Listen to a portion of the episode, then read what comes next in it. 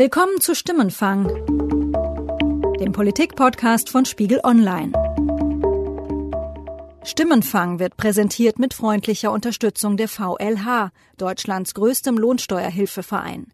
In rund 3000 Beratungsstellen bundesweit erstellt die VLH nicht nur ihre Einkommensteuererklärung, sondern übernimmt auch die Kommunikation mit dem Finanzamt, prüft ihren Steuerbescheid und legt im Zweifel Einspruch für sie ein. Weitere Informationen finden Sie unter www.vlh.de/spiegel. Es ist besser, nicht zu regieren, als falsch zu regieren. Sonntagnacht um 23.50 Uhr fällt der Satz, der Merkels sicher geglaubte Kanzlerschaft in Frage stellt. Es ist ein Tag mindestens des tiefen Nachdenkens, wie es weitergeht in Deutschland. Aber ich will Ihnen sagen, ich als Bundeskanzlerin, als geschäftsführende Bundeskanzlerin werde alles tun, dass dieses Land auch durch diese schwierigen Wochen gut geführt wird. Stimmenfang ist zurück aus der Pause und es geht los mit einem Riesenthema. Was bedeutet das Scheitern der Sondierungen für Angela Merkel? Kann sich die Kanzlerin ihrer Macht eigentlich noch sicher sein? Und wie wird eine künftige Regierung überhaupt aussehen? Ich bin Yasemin Yüksel und darf darüber heute sprechen mit Ralf Neukirch. Hallo Ralf. Hallo. Ralf, du schreibst im Spiegel Hauptstadtbüro über die Union und du hast die Sondierung intensiv begleitet. Hat dich das Scheitern der Sondierung eigentlich überrascht oder gab es für dich irgendeinen Moment, wo du schon mal dachtest, Moment, das könnte hier platzen? Also im Rückblick fallen mir natürlich viele Momente ein, wo man sagen könnte, da hat sich sowas schon abgezeichnet, aber ich muss ganz ehrlich sagen, ich war überrascht. Ich habe gedacht, die kriegen es am Ende hin, zumal es ja dann auch noch bis Sonntagabend gedauert hatte und die Signale am Sonntagabend ja zunächst auch positiv waren. Also ich hätte es mir nicht gedacht, dass das wirklich äh, nicht zustande kommt. Glaubst du eigentlich, Merkel war darauf vorbereitet?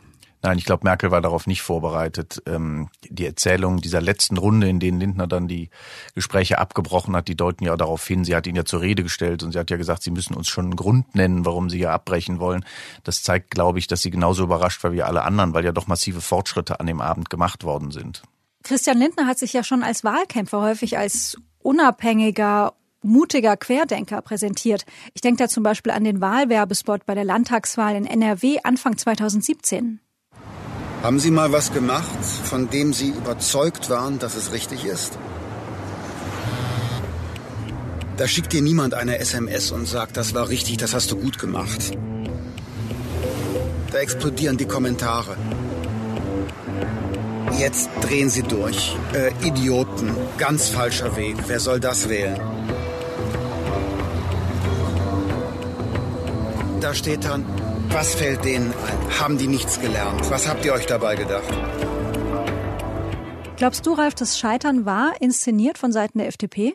Ja, ich glaube, das war inszeniert. Ich glaube, Lindner wollte auf gar keinen Fall in eine Regierung. Und es war jetzt der letzte Punkt, das noch zu verhindern. Denn wie gesagt, sie standen alle kurz vor einer Einigung. Und wenn er jetzt nicht die Reißleine gezogen hätte, dann hätte er in der Falle gesessen. Und deswegen glaube ich, ja, ich glaube nicht, dass es von Anfang an einen Plan gab, dass es so ablaufen sollte, aber ich glaube sicher, dass Herr Lindner von Anfang an eigentlich nicht in eine Regierung wollte. Warum hat er dann keinen anderen Zeitpunkt gewählt?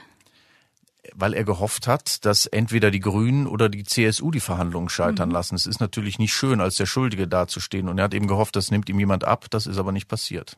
Wie hat Angela Merkel reagiert? Angela Merkel hat reagiert, wie sie immer reagiert, nämlich sehr ruhig und besonnen. Man hätte sich da ja jetzt auch einen Gefühlsausbruch vorstellen können. Ähm, faszinierend ist, dass Angela Merkel sofort in diesem Scheitern schon wieder nach vorne geguckt hat und ihre eigene Position im Blick gehabt hat. Also sie hat genau das gemacht, was sie immer macht, nämlich schon den nächsten Schritt mitbedenken. Was weißt du darüber, was da in, in dem Moment innen im Haus vor sich gegangen ist? Also ich weiß, dass es eine Verbrüderung zwischen äh, CDU und Grünen gegeben hat, zumindest zwischen Teilen der CDU und Teilen der Grünen, dass es da doch so das gemeinsame Gefühl gab, wir hätten sehr viel erreichen können, wenn jetzt die FDP nicht alles hat platzen lassen. Also am Ende hat, glaube ich, Herr Lindner CDU und Grüne sehr nah zusammengeführt. Hast du so eine Situation in deiner langjährigen Laufbahn als politischer Berichterstatter schon mal beobachtet, beschreiben dürfen? Nein, kann ich mich nicht erinnern, dass ich sowas schon mal gesehen habe. Jetzt muss ich natürlich auch sagen, diese ganzen Sondierungen habe ich in dieser Form noch nicht gesehen. So lange mit so vielen Parteien, mit so viel Bitterkeit auch zwischen den einzelnen Gesprächspartnern. Das war schon was ganz Neues. Ich glaube, das war auch für Angela Merkel etwas ganz Neues. Es hat natürlich nicht lange gedauert und dann begann die Suche nach dem Schuldigen. Die Grünen sagen, man war sich inhaltlich sehr nah und stand kurz vor einer Einigung. Ich will ausdrücklich sagen, dass ich davon ausgehe, dass dieses Bündnis hätte zustande kommen können. Wir waren an wenigen Punkten am Schluss noch auseinander, ja, in der Tat. Und ich bin sogar überzeugt davon, dass es nicht mehr lange Zeit gebraucht hätte, auch da zusammenzukommen. Bei FDP-Vize Kubicki hört sich das ganz anders an. Auch die Erklärung anderer Beteiligter, wir seien kurz vor Abschluss gewesen, kann nur jemand sagen, der das Papier nicht in der Hand gehabt hat. Wenn Sie sich das mal angucken, ist ja da, ist ja öffentlich. Über 120 nicht geeinte Punkte. Lag es also wirklich an den Inhalten? Wir haben die Gelegenheit, mit dem Kollegen Severin Weiland zu sprechen und der kommt in diesen Minuten gerade zurück vom Interview mit Christian Lindner. Hallo Severin. Hallo. Wie hat Christian Lindner auf dich gewirkt? Er wirkt entspannt. Er wusste von Anfang an, dass er zum Buhmann gemacht wird. Ähm, die Lage klärt sich aber ein bisschen. In den Umfragen liegt die FDP jetzt deutlich besser als bei der Bundestagswahl. Er weiß allerdings auch, dass es erst zu sagen ist, äh, wenn man das langfristig sich anguckt. Die Kommentarlage ist auch wesentlich differenzierter in den Medien als in den ersten 48 Stunden. Er machte auf uns äh, einen zwar übermüdeten Eindruck, wie alle, die an diesen Sondierungen teilgenommen haben, aber entspannt.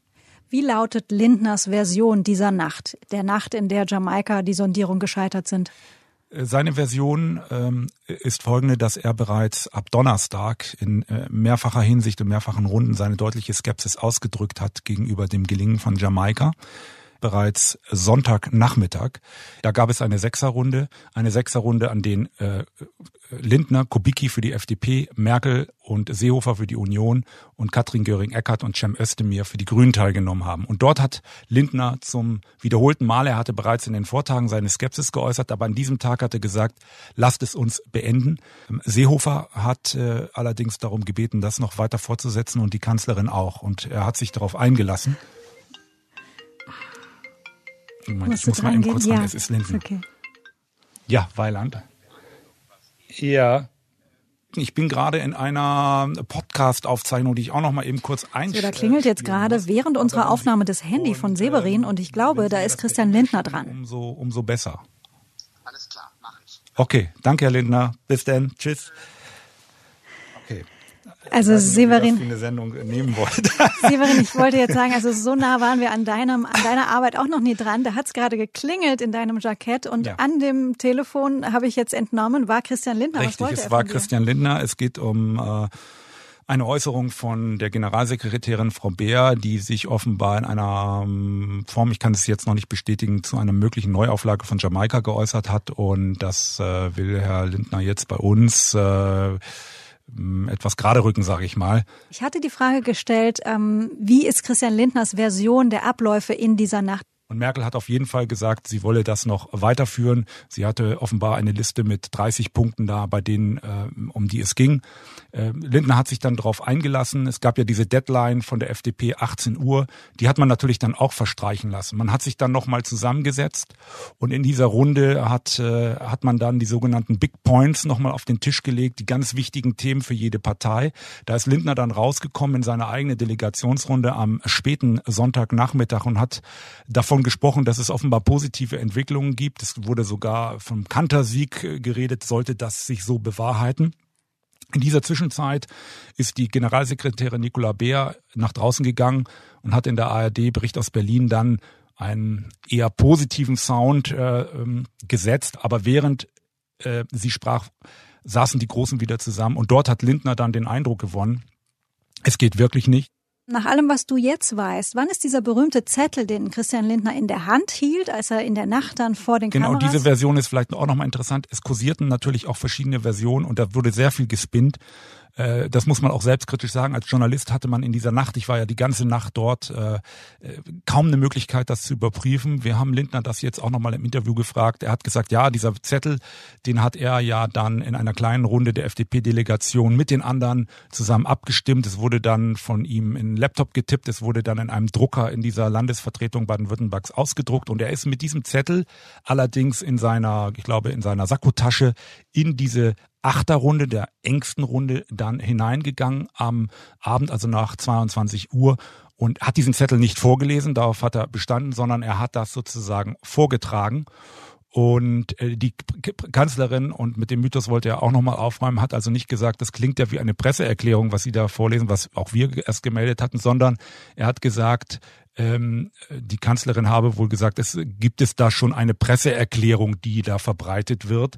Und äh, 23 Uhr 21, soweit ich informiert bin, war dann der Punkt, wo Lindner diese Erklärung dort in dieser Runde abgegeben hat. Und 23 Uhr 50 ist er dann vor die Landesvertretung gegangen mit seinem FDP-Team. Da war ich auch dabei. Ein, zwei Minuten vorher hatte sein Parteisprecher beziehungsweise der Fraktionssprecher Herr Drostisch bereits schon durchsickern lassen, dass äh, da was kommen würde. Wir standen also alle da und wir wussten, äh, wenn da eine so große Gruppe von FDP-Politikern steht, äh, dann ist es das Ende. Und es war ja dann auch das Ende. Hast du inzwischen verstanden? Kannst du es nachvollziehen, warum die FDP diesen Schritt getan hat? Also ich kann es deswegen nachvollziehen, weil ich von Anfang an auch hier auf diese, in der Podcast-Sendung gesagt habe, dass ich mir nur sehr schwer vorstellen kann, wie das inhaltlich zusammengehen soll. Zum Zeitpunkt am Sonntag, wenn ich Lindner jetzt verstehe und wenn man seiner Version folgt, gab es noch so unzählige Punkte, die einfach nicht geklärt waren. Die Grünen haben ja mittlerweile eingestanden gegenüber meiner Kollegin Anna Reimann, die sie für uns bei Spiegel Online betreut, und zwar sowohl Habeck wie auch Katrin Göring-Eckert, die unmittelbar beteiligt waren, dass man bei dem Punkt Familiennachzug entgegen den ursprünglichen Kolportagen in der Nacht zwischen Union und Grün kein Punkt hatte, an dem man schon so weit war, dass man da von einem Konsens sprechen konnte. Vielen, vielen Dank für heute. Ja, vielen Dank. Bei dem ganzen Vorgang geht es natürlich auch um Angela Merkels Rolle. Sie ist ja schließlich die Verhandlungsführerin gewesen. FDP-Vize Kubicki kritisiert ihre Strategie zurückzugehen hinter bereits gegebene Zusagen, um dieses Spiel zu spielen, das vielleicht Frau Merkel aus anderen Verhandlungen kennt. Ich schmeiße 123 Murmeln auf den Tisch und jeder nimmt sich, was er will. Das ist keine Grundlage für eine stabile Regierung. Ralf, was würdest du sagen, mit welcher Strategie ist Merkel überhaupt in diese Sondierung gegangen? Merkel hat sich, glaube ich, tatsächlich äh, so ein bisschen als ähm, neutrale Verhandlungsführerin verstanden, auch wenn sie so natürlich nicht äh, in jeder Situation agieren kann. Aber sie hatte ja an inhaltlichen Forderungen am wenigsten im Spiel. Also sie war ja, muss man sagen, zu allem bereit. Ihr ging es ja vor allen Dingen darum, eine Regierung zustande zu bekommen, mit der sie dann wieder Kanzlerin äh, werden kann. Und da kann man natürlich wenig äh, unabhängiger reagieren, als wenn man sich wie CSU, Grüne oder FDP auf ein paar Kernforderungen festgelegt hat. Die Kanzlerin hat sich vor allen Dingen zu Anfang sehr lange zurückgehalten. Hat sie sich damit verkalkuliert?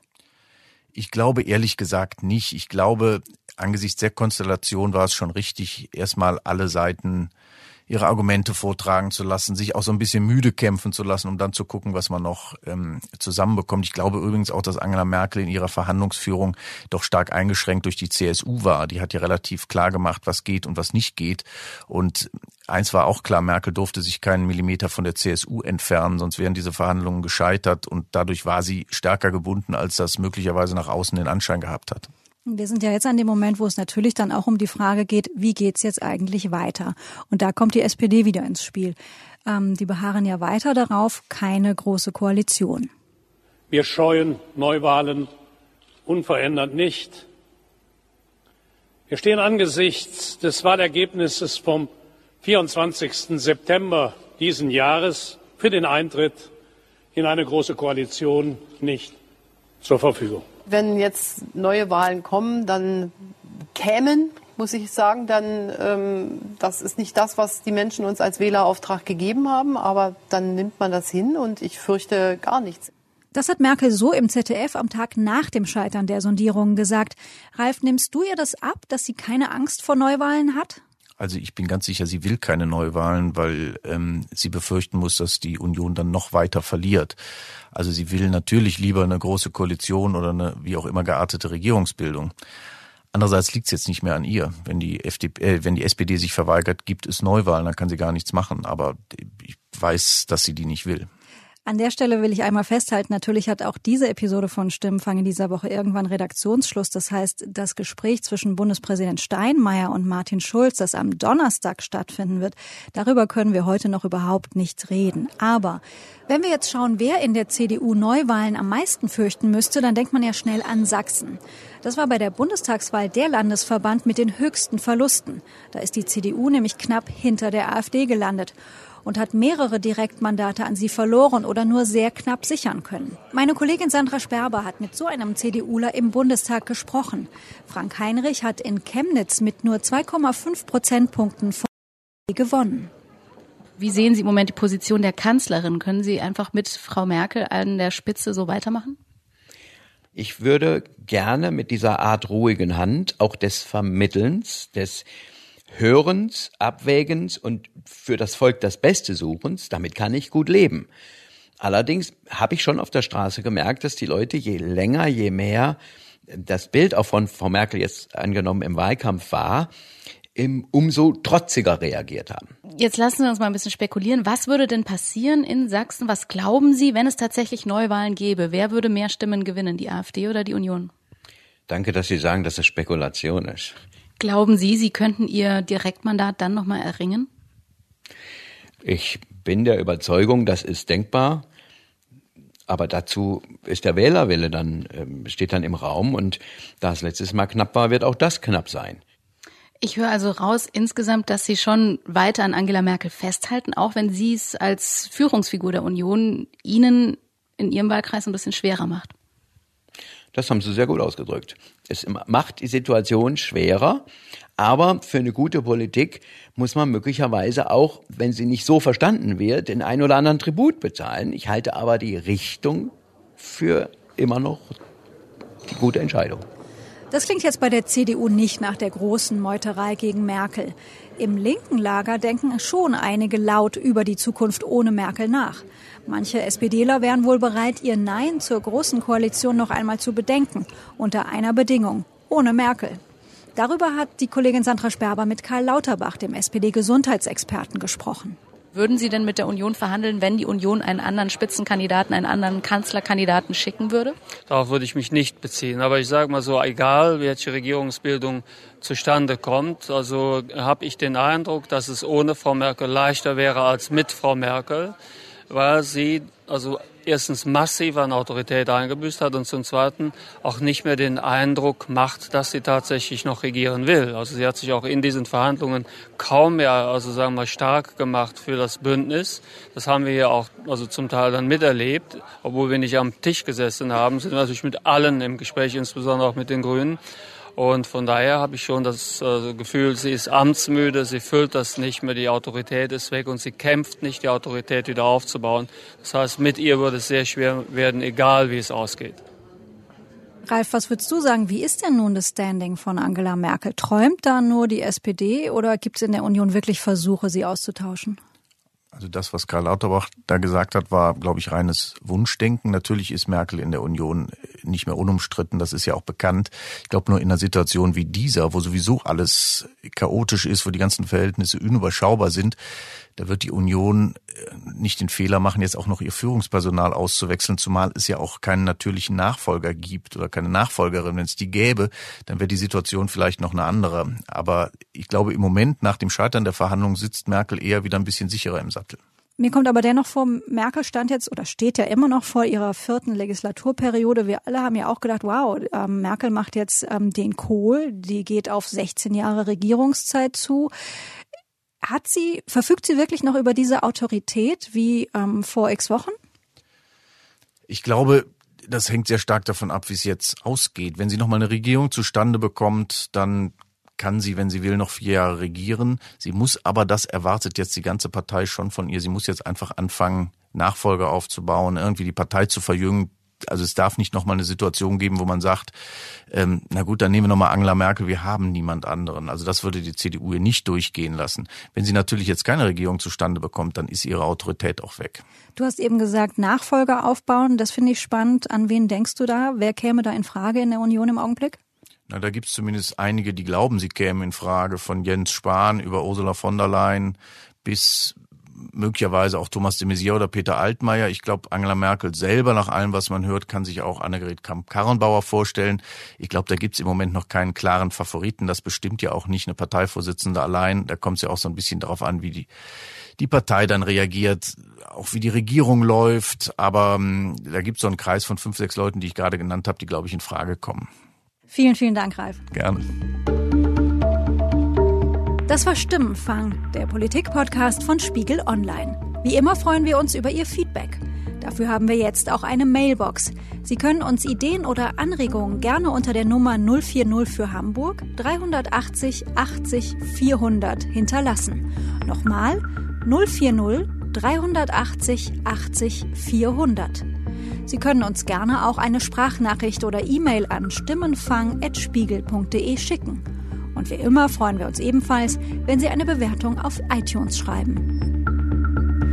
Diese Folge wurde produziert von Sandra Sperber und mir, Yasemin Yüksel. Wir wurden unterstützt von Ruth Lampen, Charlotte Meyer-Hamme, Thorsten Reitzek und Matthias Streitz. Die Stimmenfangmusik kommt von Davide Russo.